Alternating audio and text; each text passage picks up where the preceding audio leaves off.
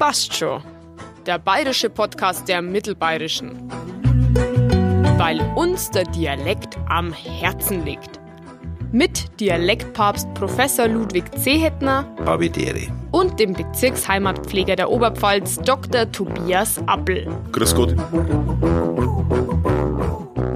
Heute geht's ums Thema Essen und Trinken.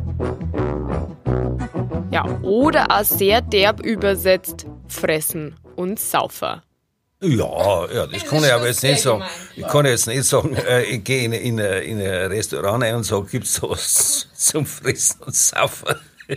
Das ist unmöglich. Nicht? Also gibt's natürlich schon, aber ich glaube, da darf der Dialekt da was falsch machen, wenn man praktisch einen Dialekt immer nur als sozusagen die ordinärere Version Ja. des, des, der Hochsprache singt hat, dann glaube ich, war der Dialekt da was falsch. Und ich glaube, dass an sich die Menschen, die nah dran sind an der Nahrungsmittelproduktion, auch gut damit umgehen. Also das, die sagen halt dann eine Phrase, wenn es wirklich eine Phrase ist, aber sonst äh, wissen die, glaube ich, schon, wie es damit auch umgehen müssen. Ähm, das ist ja oft so, das ist ja das, was man im Fernsehen oft auch auch sieht, dass in dem Moment, wo es um Dialekt geht, dass man meint, dass dann ordinär werden muss. Und das ist natürlich, es gibt nichts was Schönes im Dialekt, wie was Ordinäres zu sagen, aber der Dialekt ist halt eine Vollsprache. Das heißt, der, der nimmt sowohl das Höfliche als auch das, das Ordinäre. Es ist halt wirklich eine Vollsprache, das für alle Lebensgewohnheiten im Prinzip das Richtige bietet. Das glaube ich, ist schon immer wichtig, weil es oft gleich so, so abrutscht, äh, sozusagen, wenn es um Dialekt Ja, ja. geht, dann gleich immer, Nein, ist geschert. Nicht? dann gehen wir geschert oder ja. ja, ein bisschen ordinär oder ein bisschen unter der Gürtellinie. Der Dialekt liefert da wunderbare Beispiele, da brauchen wir gar nicht drüber reden, aber der Dialekt ist wirklich eine Vollsprache, das kennen auch ganz anständige Menschen, die wohlgebildet und fein erzogen sind, können alles im Dialekt ausdrücken. So wie wir drei. Nicht? Genau. Äh, Das ist ja seltsam. Äh, Die Wortbildung fressen, äh, also mit dem ja ehemalige Vorsilbe ver, nicht? Veressen eigentlich, fressen Samsung. Ähm, so wie, ja, bei uns jetzt weniger, aber wenn man ins Fränkische übergeht, da ist auch für Verrecken, Frecker rauskommt, nicht? Der Oberpfalz heißt es auch Frecker. Ähm, die gibt's eigentlich in anderen Sprachen nicht. Übersetzungen vom Deutschen ins Englische äh, sind manches mal fehlerhaft an der Stelle, wo also von Tieren die Rede ist und was essen diese Tiere. Bei uns essen Tiere nicht, die fressen. Und diese Differenzierung äh, gibt's, glaube ich, also im Englischen zumindest nicht. Ich weiß nicht im Französischen, ob es es gibt oder, aber es ist scheint eine deutsche Spezialität, dass man hier also die derbere Form des, der Nahrungsaufnahme mit einem eigenen Wort bezeichnet. Kommen wir zur Leibspeis der Bayern, der Schweinsbraten. Ja, hab's neulich erst wieder gehört. Zwar von einem Arzt, während, wir, während er mir die Narkose gesetzt hat, haben wir uns über das Bayerische unterhalten. Es heißt, weil er gewusst hat, dass ich mich damit beschäftige. Jetzt hat er gesagt, ja, meine Güte, wenn ich irgendwo zum Essen gehe und da steht auf der Speiskarte Schweinebraten, frage ich, wie viel Sei werden da geschlacht, bis da einen Braten zusammenbringt's, nicht? Ja, es, weil es halt bei uns Schweinsbraten heißt, nicht? Also, das ist der Braten eines Schweins.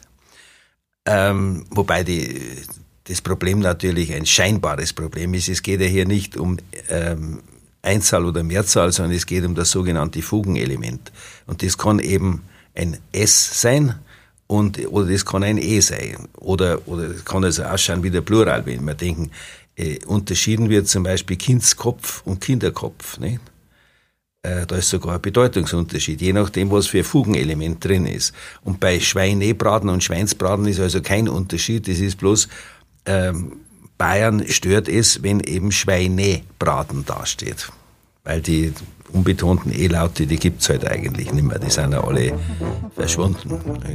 Schöne Bezeichnungen gibt's im Bayerischen übrigens auch fürs Gmies. Zu Deutsch Gemüse. Ja, ich glaube, dass ähm, halt regionale Küche prägt natürlich auch die regionale Ausdrucksweise.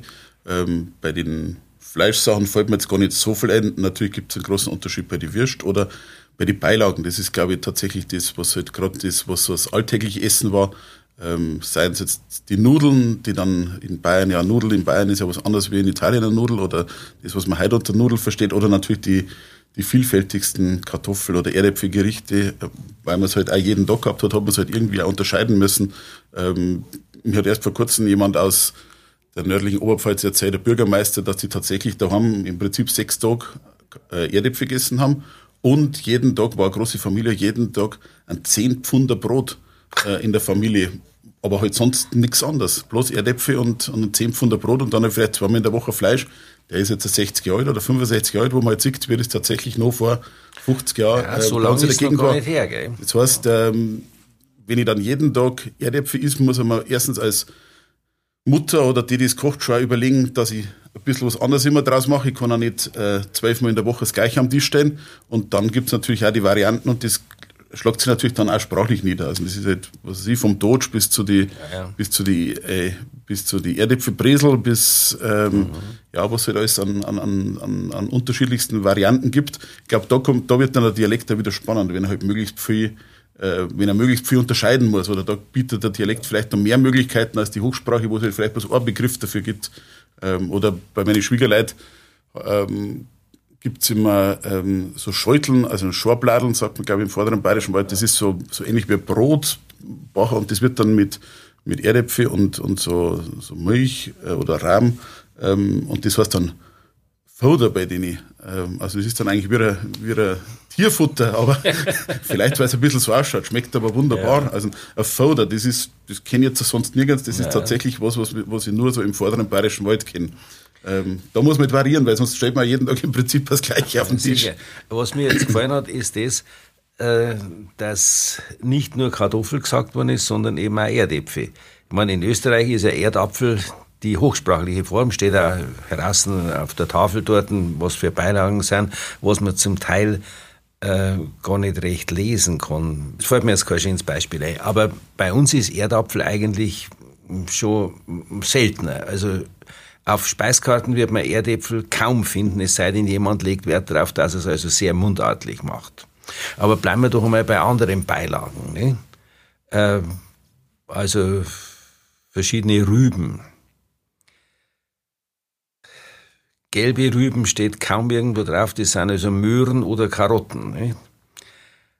Äh, rote Rüben, geschweige denn Roderaner. Roderaner, ja. Ähm, Nirgends, sie sind immer rote Beete. Im schlimmsten Fall ist auch noch mit, in der Mitte mit zwei E geschrieben, nicht? Also, wenn ich rote Beete lese, dann da die sagen, wir sind in einem Garten, wo in einem Beet rote Blumen wachsen, nicht? Das sind für mich dann die roten Beete, nicht? Aber, also, das Wort äh, hasse ich. Ich, ich bestelle, wenn irgendwo rote Beete äh, angeboten wird, dann bestelle ich es deswegen nicht, weil sie rote Beete geschrieben haben, nicht? Sie müssen nicht Rauner schreiben, aber rote Rüben ist vollkommen hochsprachlich. Aber da habe ich mir schon einen Schnabel verbrennt, beziehungsweise ich bin also ins Leere gelaufen. Irgendeine äh, Konservenfirma in Niederbayern hat also auch rote Beete in Dosen angeboten.